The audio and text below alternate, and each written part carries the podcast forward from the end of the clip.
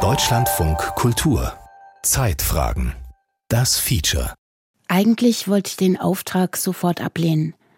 Eine Digital Detox Geschichte? Nicht schon wieder. Das wurde schon so oft erzählt. Es stimmt, mit Anfang 30, gerade am Anfang meines Berufslebens, hänge ich viel am Smartphone. Aber ich habe schon vor Jahren alle meine Social-Media-Kanäle gelöscht. Ich kann gut auf mein Handy verzichten. Nur dann las ich diesen Satz. Das weltweit erste Offline-Retreat, das auf wissenschaftlicher Basis arbeitet. Damit hatten sie mich. Das ist mehr als nur ein Urlaub. Wir sollen Teil einer wissenschaftlichen Studie der Universität werden. So etwas wollte ich immer schon mal machen. Und überhaupt, was kann ich schon verlieren? Doch das, was dort passiert ist, habe ich nicht kommen sehen. Es war die schlimmste Woche meines Jahres. Und die Monate danach haben mich fast um den Verstand gebracht. Das ist die Geschichte von Linda Meixners Offline-Dorf. Gefährlich achtsam zwischen Selbstfürsorge und Selbstbetrug. Ein Feature von Kim Shirin Kupal. Sie haben vielleicht schon von ihr gehört. Linda Meixner. Linda Meixner ist vielen als Influencerin bekannt, sie ist aber auch Unternehmerin und hat nach einer Digital Detox Phase ein eigenes Offline. Eine bekannte österreichische Influencerin, die für verschneite Bergwelten, Soul Skiing, Glück und Lebensfreude steht. Was sie richtig bekannt gemacht hat, ihr Kampf gegen das Smartphone. 800 to 1000 new followers. Friends or fans. Linda Meixner hat das Offline-Institut gegründet, um ihre Mitmenschen in einem gesunden Umgang mit dem Smartphone zu schulen. Zeitungen berichten über sie und ihre Digital Detox-Projekte. Sie wird in Fernsehstudios und zu Podcasts eingeladen. I love what I do, to take you with me, to show you the mountains, my home, to take photos and to inspire you. Ich freue mich heute, dass ich Linda Meixner da habe und das ist natürlich jetzt ganz spannend. Hallo und herzlich willkommen. Neben mir sitzt jetzt hier heute Linda Meixner. Es freut mich sehr, dass Linda, ich habe es gerade angesprochen, Sie haben ein Offline-Institut gegründet. Jetzt sind Sie selbst Bloggerin Ihr sind Influencer. Ihr sind beide hübsch, beide blond. Ist das das Erfolgsrezept? Das ist sie, Linda Meixner.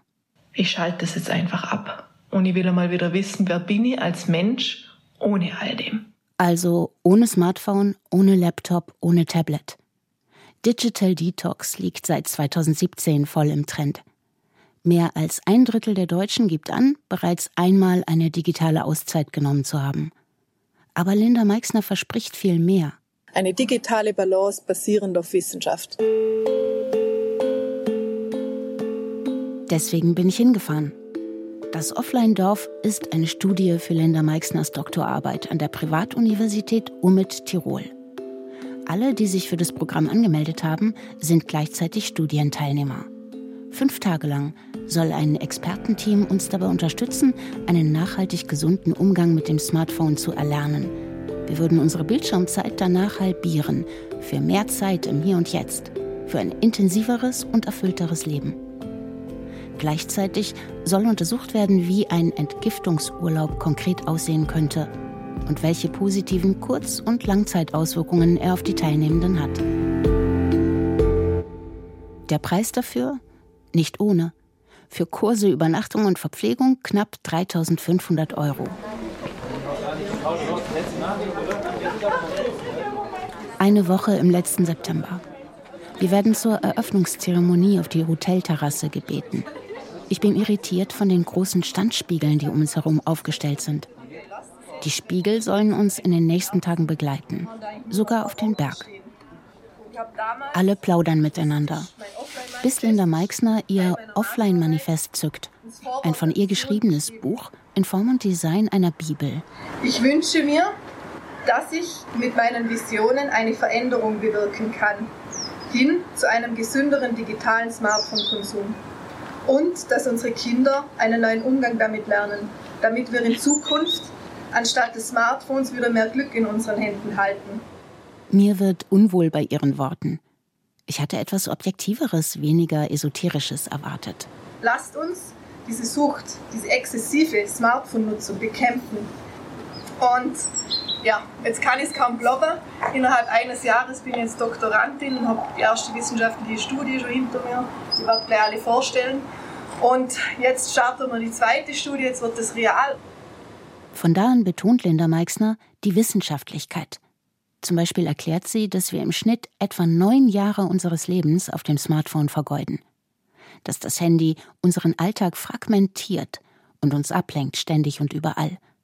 Wir wollen alles laut und sofort. Und laut Linda Meixner führt das dazu, dass wir uns selbst, unsere Bedürfnisse und unsere Wünsche nicht mehr spüren. Aber es gäbe wissenschaftlich gesehen Mittel und Wege, um uns zu schützen. Vor dieser Sucht, dieser Abhängigkeit, dieser exzessiven Smartphone-Nutzung. Dafür bekommen wir nun eine Woche lang wissenschaftliche Impulsvorträge von ihrem Expertenteam, wie etwa einem Stress- und Resilienzmanager mit einem FH-Abschluss in Wirtschaftsingenieurswesen und Linda Meixner selbst. Und jeder Einzelne, der jetzt hier steht, ich schaue auf euch an, trägt eigentlich dazu bei, ein Stückchen Lösungsansätze zu finden für dieses weltweite, wirklich mittlerweile Public Health Problem. Und, und jetzt sind wir an dem Punkt, ihr seht es schon, okay. da stehen viele Käfigle. Linda Meixner hat keine Ausbildung in Psychologie oder Medizin. Sie hat Kommunikationsdesign studiert und für ihre Masterarbeit einen Selbstversuch gemacht. 66 Tage ohne Smartphone, worüber sie auch ihr Buch geschrieben hat. Da stehen kleine Käfigle und ich lade euch jetzt ein, dass wir uns gemeinsam von unseren Smartphones verabschieden. Wir behalten sie sicher für euch auf. Wir werden gebeten, unsere Handys in Käfige zu sperren. Ab dem Moment begleitet uns ein Kamerateam. Nicht für die Forschung, sondern für Linda Meixners Offline-Institut und ihren Social-Media-Auftritt.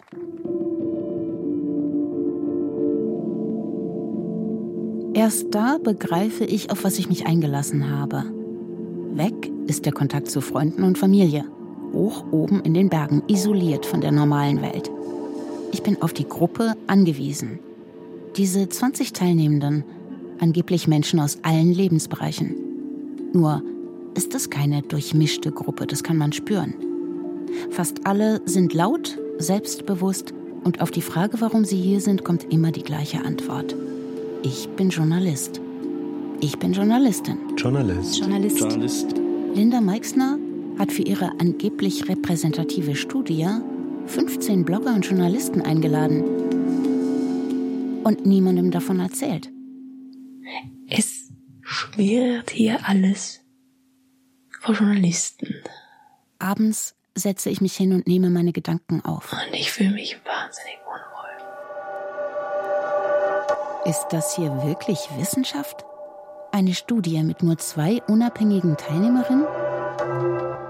Und hauptsächlich Journalisten und Bloggern? Und ich traue mich auch jetzt gerade nicht laut zu reden, aus Angst, dass irgendjemand mich hören könnte in den benachbarten Räumen.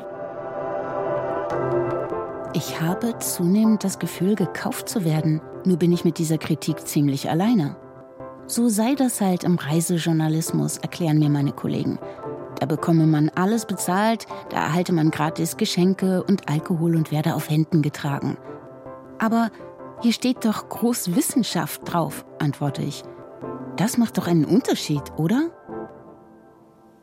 Oder? Äh, guten Morgen.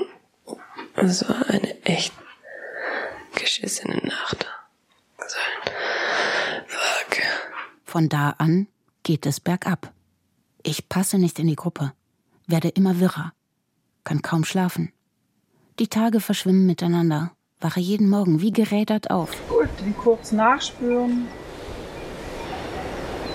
Gut, dann starten wir jetzt in diese Richtung. Und der erste Teil vom Spaziergang. Wir gehen noch Fenster vorbeilaufen hinein und die tun wir holzen. Tag für Tag Programm von 7.30 Uhr bis spät in die Nacht. Meditieren, wandern, spazieren, Eisbaden, Waldarbeit. Die anderen gehen darin auf. Das Narrativ Wir kämpfen gegen unser Handy-Problem wird zelebriert.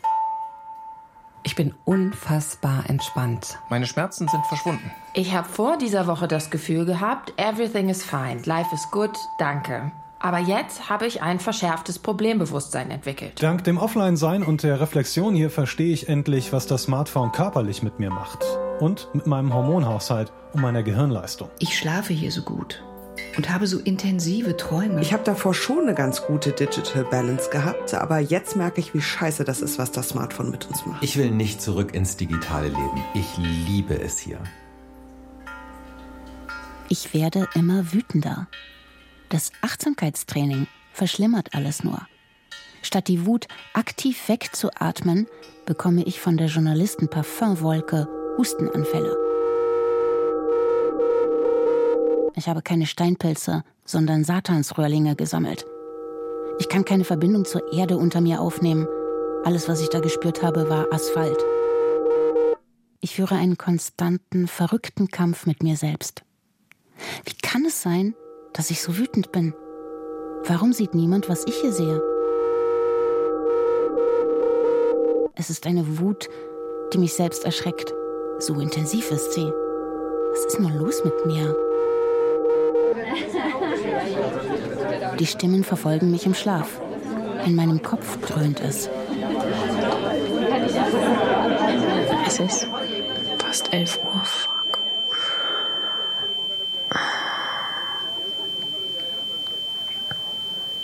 Und ich habe mich gerade ähm, am Klo ähm, vergraben für eine Weile. Ich habe gerade mich mit lauter Musik zudröhnen müssen, weil es einfach zu viel ist. Es ist einfach zu viel. Ich, ich halte es nicht ganz aus und, und ich habe das Gefühl, mein Kopf ist am Platzen.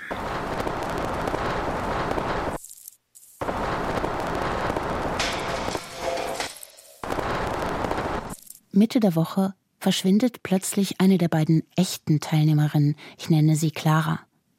Als ich die anderen nach ihr frage, heißt es, wer ist das? Später erfahre ich, dass sie von Linda Meixner überredet wurde, beim Programm mitzumachen, obwohl sie sich krank gefühlt hat. Jetzt liegt sie mit 40 Grad Fieber im Bett.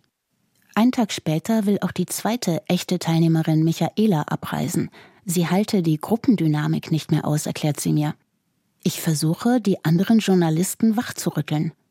Statt Achtsamkeitstrips ist Empörung angebracht. Doch anstatt endlich meine Wut zu teilen, machen sie mir klar, das Problem sei ich. Ich mache aus einer Mücke einen Elefanten, ruiniere den Abend, solle doch endlich zu mir kommen, meine Negativität ausschalten, begreifen, wie wunderbar das Konzept des Offline-Dorfs sei. Es kann halt nicht für alle passen, sagen sie.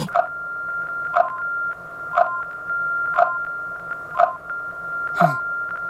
Haben Sie recht? Passiert das alles nur in mir?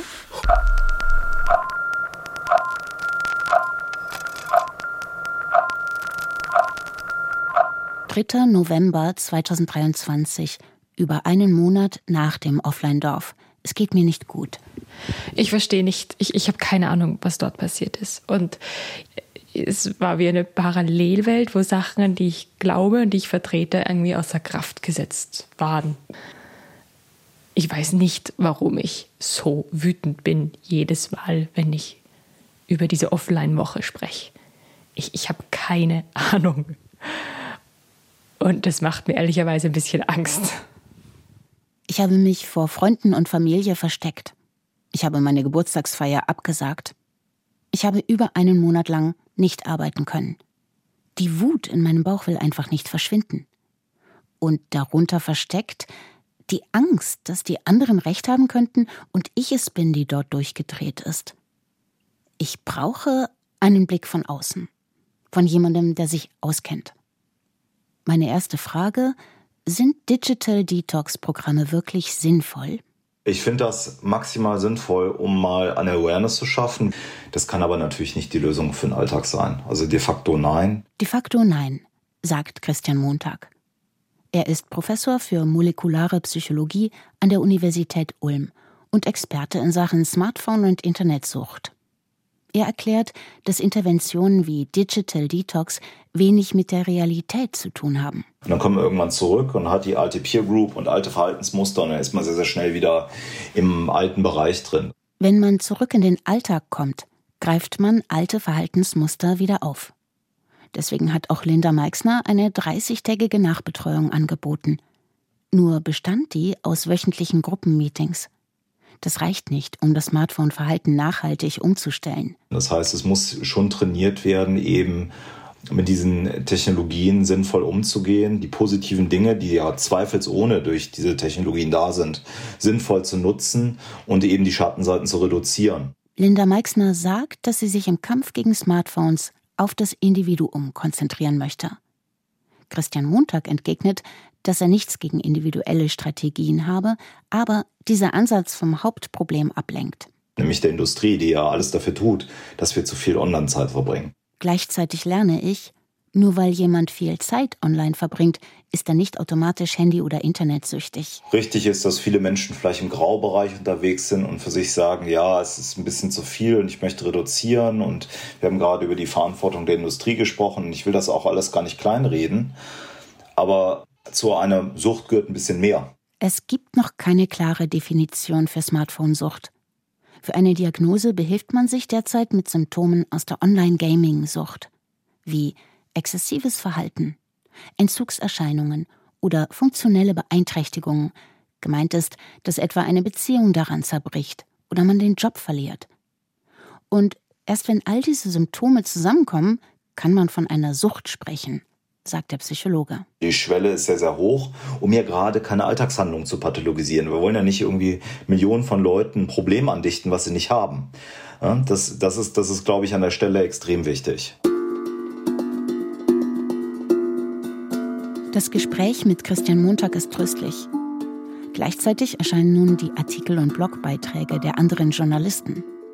Ich lese Dinge wie die beste Woche meines Lebens, die Entdeckungsreise zu mir selbst oder drei Phasen bis zur Lebensveränderung.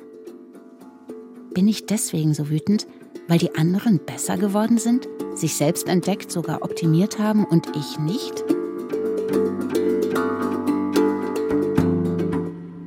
Ein Freund rät mir, Christine Altstädter gleich anzurufen. Sie ist Persönlichkeitspsychologin von der Rheinland-Pfälzisch-Technischen Universität Kaiserslautern-Landau und Expertin in Sachen Perfektionismus. Also es ist ja so die Frage, warum ist Selbstoptimierung denn eigentlich gerade so im Trend? Das Internet ist voll von Digital Detox Programmen und Achtsamkeitskursen, von Ratgebern und Artikeln zur Selbstoptimierung. Und wenn ich ehrlich bin, wollte ich mich im Offline-Dorf ja auch verbessern. Warum ich so ein Verlangen danach hatte, weiß ich gar nicht. Ich wage mal die Hypothese, äh, dass es damit zu tun hat, dass wir im Moment merken zunehmend, dass uns individuell die Kontrolle über das Geschehen in der Welt entgleitet. Wir werden jeden Tag mit schrecklichen Dingen konfrontiert, so die Expertin. Ob das jetzt der Nahostkonflikt ist, der Ukraine-Konflikt, der Klimawandel, egal was wir tun, wir spüren, dass wir an diesen globalen Themen nichts ändern können. Wir haben keine Kontrolle. Und diese Selbstoptimierung ist ja eine wunderbare Form zu sagen, okay, ich kontrolliere etwas, nämlich mich und ich ich bin ja sozusagen Herrin meiner selbst und dann kann ich, dann mache ich wenigstens da was, um nicht das Gefühl zu haben, allem total hilflos ausgeliefert zu sein. Nur birgt diese Selbstoptimierung ein gewisses Risiko. Und dieses Risiko liegt eben in dem Gefühl, ein defizitärer Mensch zu sein. Also das Problem bei sich zu sehen und die Angst zu haben, von anderen dafür abgelehnt zu werden. Ich musste an die beunruhigenden Studien und Berichte denken, die ich in den letzten Wochen gelesen habe, von psychisch vorbelasteten Menschen, die während der Meditation intensive Flashbacks erlebt haben und retraumatisiert wurden. Achtsamkeitspraktiken können die mentale Gesundheit verschlechtern, wenn diese schon angegriffen ist. Meine Befürchtung, vielleicht hatten die anderen recht. Ich bin defizitär. Meine Psyche ist bereits angeschlagen und deswegen ging es mir im Offline-Dorf so schlecht. Als ich Christine Altstädter gleich danach frage, entgegnet sie, dass es nicht unbedingt ein Defizit sein muss, wenn es allen anderen gut geht und einem selber geht es in einer bestimmten Situation nicht so gut, beziehungsweise man sieht ganz bestimmte Kritikpunkte. Ja, also wir können nicht immer davon ausgehen, dass die Menschen um uns herum einen klareren Blick auf die Situation haben, ähm, als es bei uns selbst der Fall ist. Vielleicht sind wir einfach auch besonders sensibel und besonders aufmerksam und besonders kritisch. Manchmal muss man Dinge im Außen optimieren, um glücklich zu werden, so die Expertin und nicht im Innern. Und da weiß ich, wen ich als nächstes anrufen muss. Ha, ja? Hallo Frau Kuppert, ah. Sie noch nicht. Moment, ich muss die Technik noch einstellen. Mhm. So. Sie hören mich, Sie sehen mich, ich sehe und höre Sie auch. Perfekt. Ich höre Sie, jetzt kann man. Jetzt war ich schon kurz nervös. Stefan Juncker ist Psychologe und Psychotherapeut in Heidelberg mit einer Spezialisierung auf Gruppendynamiken. Als ich ihm von der Offline-Woche erzähle, hält er eine gute Erklärung parat, warum es mir im Offline-Dorf so schlecht ging. Also wenn ich eine Gruppe isoliere, dann besteht ja kein Kontakt mehr zu außen, wo ich noch andere Meinungen, andere Sichtweisen oder sowas mir zuordnen kann. Das heißt, ich bin darauf angewiesen, was in der Gruppe diskutiert wird, was fokussiert wird. Und es gibt sehr wohl Anzeichen, an denen ich absehen kann, ob eine Gruppe eine Tendenz zur Destruktivität oder zu einer gefährlichen Entwicklung hat. Also erstmal, dass Kritik verboten ist oder zumindest sanktioniert wird und nicht ermuntert wird. Im Offline-Dorf gab es keinen Platz für Kritik. Es gab eine klare Hierarchie. Die Wissenden, die Vorträge gehalten haben, und uns Teilnehmende, die Nichtwissenden. Hierarchie, die überbetont wird, vor allem mit einer einseitigen Verteilung des vermeintlichen Wissens, erzeugt immer problematische Gruppenkonstellationen. Was in Gruppen auch gefährlich werden kann, sind Bewusstseinsveränderungen, wie zum Beispiel das Durchleben von Extremsituationen. Dazu zählt auch lange Dauer, wie wir das im Offline-Dorf erlebt haben. Ein tägliches Programm von früh bis spät, mit wenig bis gar keinen Entspannungsmöglichkeiten. Das fördert auch immer mehr die Emotionen und reduziert die Ratio und den Verstand und die Möglichkeit, gut nachzudenken. Außerdem hält Stefan Juncker die Sache mit den Spiegeln für interessant. Interessant, dass Sie das von den Spiegeln berichten und dass sie insgesamt auch gefilmt wurden und fotografiert worden. In dem Moment, wo man Menschen Spiegel hinstellt, entsteht der sogenannte Self-Observing Bias, also eine Verzerrung meiner eigenen Wahrnehmung, weil ich mich die ganze Zeit auch von außen beobachte. Wenn Spiegel in einem Raum voller Menschen aufgestellt werden, beugen sich Menschen eher den sozialen Regeln der Gruppe. Stefan Juncker vermutet, dass ich diesen Gruppenzusammenhalt gestört haben könnte. Mir wurde Negativität nachgesagt, eine Vortragende hat mir Autismus diagnostiziert und drei Journalisten haben mir ihre elterlichen Gefühle gebeichtet. Weil sie gegen das Schwarz-Weiß-Denken verstoßen haben. Und dann wurde gleich mit Hierarchie wieder zugeschlagen. Du bist noch nicht so weit, Kind. Ich bin schon älter, ich habe schon mehr Erfahrung. Mir ging das ja früher auch so, aber ich bin jetzt schon weiter. Unsere Isolation hat die Gruppendynamik zusätzlich verschärft. Keine der Informationen, die wir erhielten, konnte überprüft werden. Es war fast unmöglich, sich mit Freunden, Kollegen oder Experten auszutauschen. Unser ganzes Vertrauen lag in den Händen der Organisatoren. Das war nicht unproblematisch. Ich habe zwei undichte Herzklappen.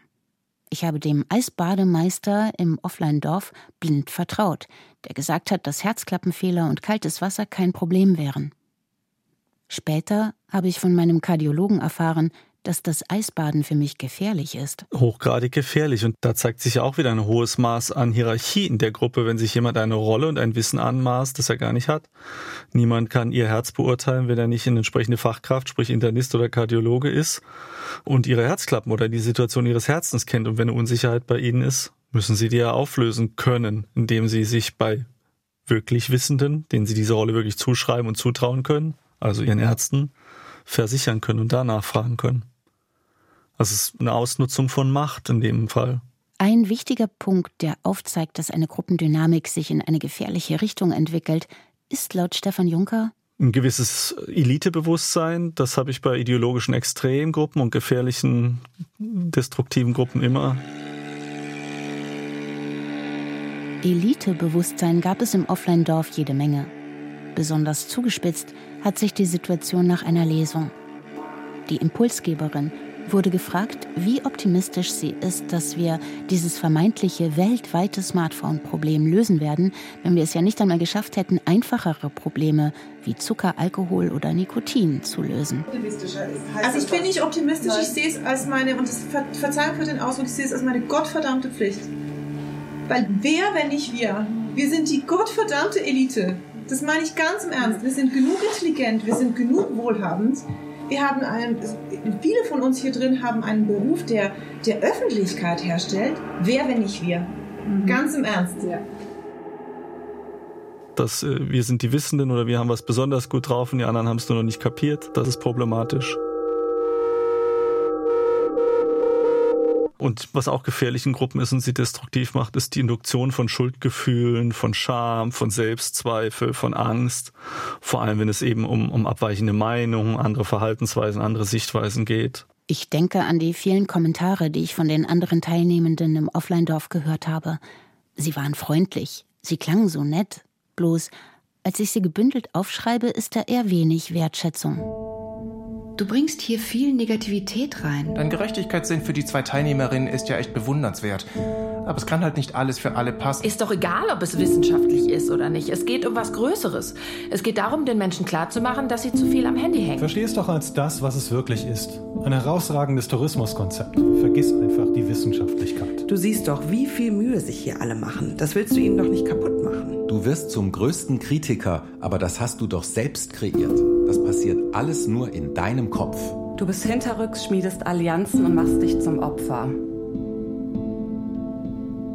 Und auf Seiten natürlich von dem, der eine andere Meinung bekundet, äh, dass ich anfange, meine eigene Meinung, meine eigene Wahrnehmung nicht mehr zu trauen. Habe ich was nicht verstanden? Bin ich irgendwie schief gewickelt? Also ich fange an, mich selbst zu bezweifeln.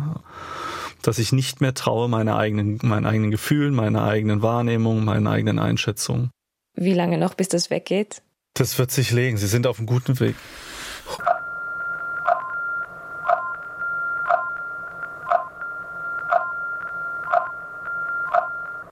Ende November 2023.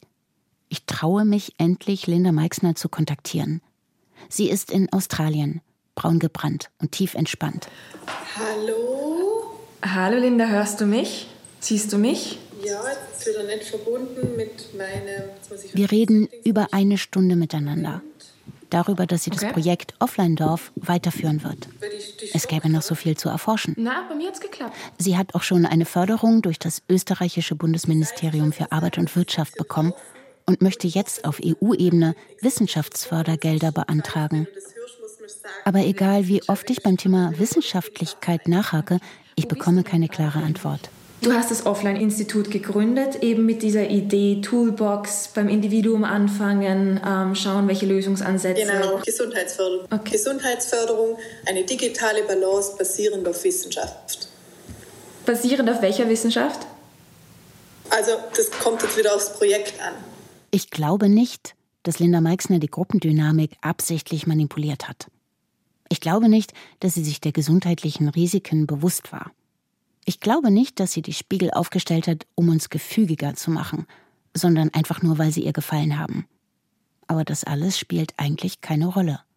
Sie hat sich, wenn auch unwissentlich, mächtiger psychologischer Tricks bedient und als Wissenschaft deklariert.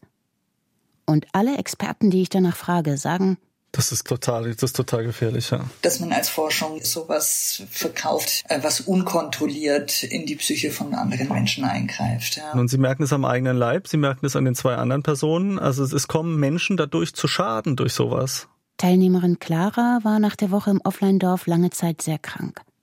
Sie erholt sich nur langsam. Wir schreiben und telefonieren miteinander. Michaela, der anderen Teilnehmerin, geht es wieder gut. Ich habe sie besucht. Sie will nicht mehr über die Woche reden, ist aber froh, dass ich es tue. Wir hätten Raum für Kritik gebraucht. Möglichkeiten, auch mal alleine zu sein. Außerdem eine therapeutisch oder medizinisch qualifizierte Betreuung. Und vielleicht wäre dieses teure Isolationsprojekt als wissenschaftlich durchgegangen, hätte Linda Meixner nicht so viele Journalisten eingeladen. Als ich sie frage, warum sie das getan hat, sagt sie, Ah, da gibt's ganz einfache Antwort. Wir haben, glaube fast sechs gebuchte Teilnehmer zwei Wochen davor abgesagt. Was für mich ähm, als Gründerin, als in einem Start-up, hat mich persönlich enttäuscht. Aber so ist es nun mal im Geschäftsleben. Ich habe fünf Tickets reserviert für, für dritte Mann.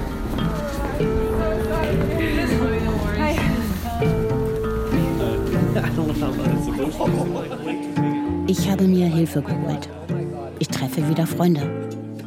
Die Wut ist immer noch nicht ganz verschwunden, aber sie wird schwächer nach und nach. Das Jahr ist vorbei. Das Leben geht weiter, lässt sich nicht anhalten, nicht kontrollieren.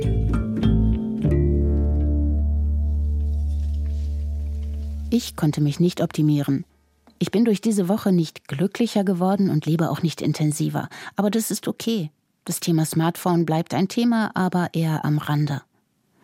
Zufällig stoße ich auf einen Podcast der BBC. A large international study has failed to find a definitive link between the internet and mental health.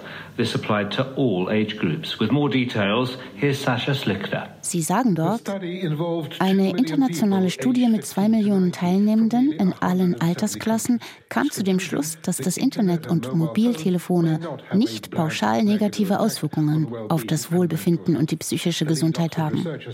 Und eine britische Studie zeigt kaum Vorteile durch kurzes Digital Detox. Entzugsähnliche Effekte wurden nicht gefunden.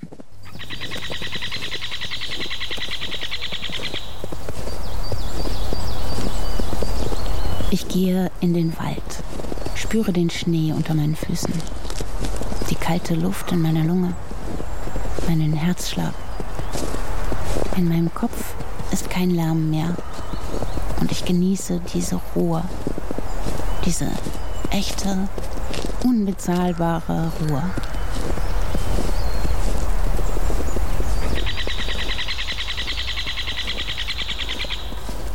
Gefährlich achtsam. Zwischen Selbstfürsorge und Selbstbetrug. Das war ein Feature von Kim Shirin Kupal. Es sprach Bettina Kurt.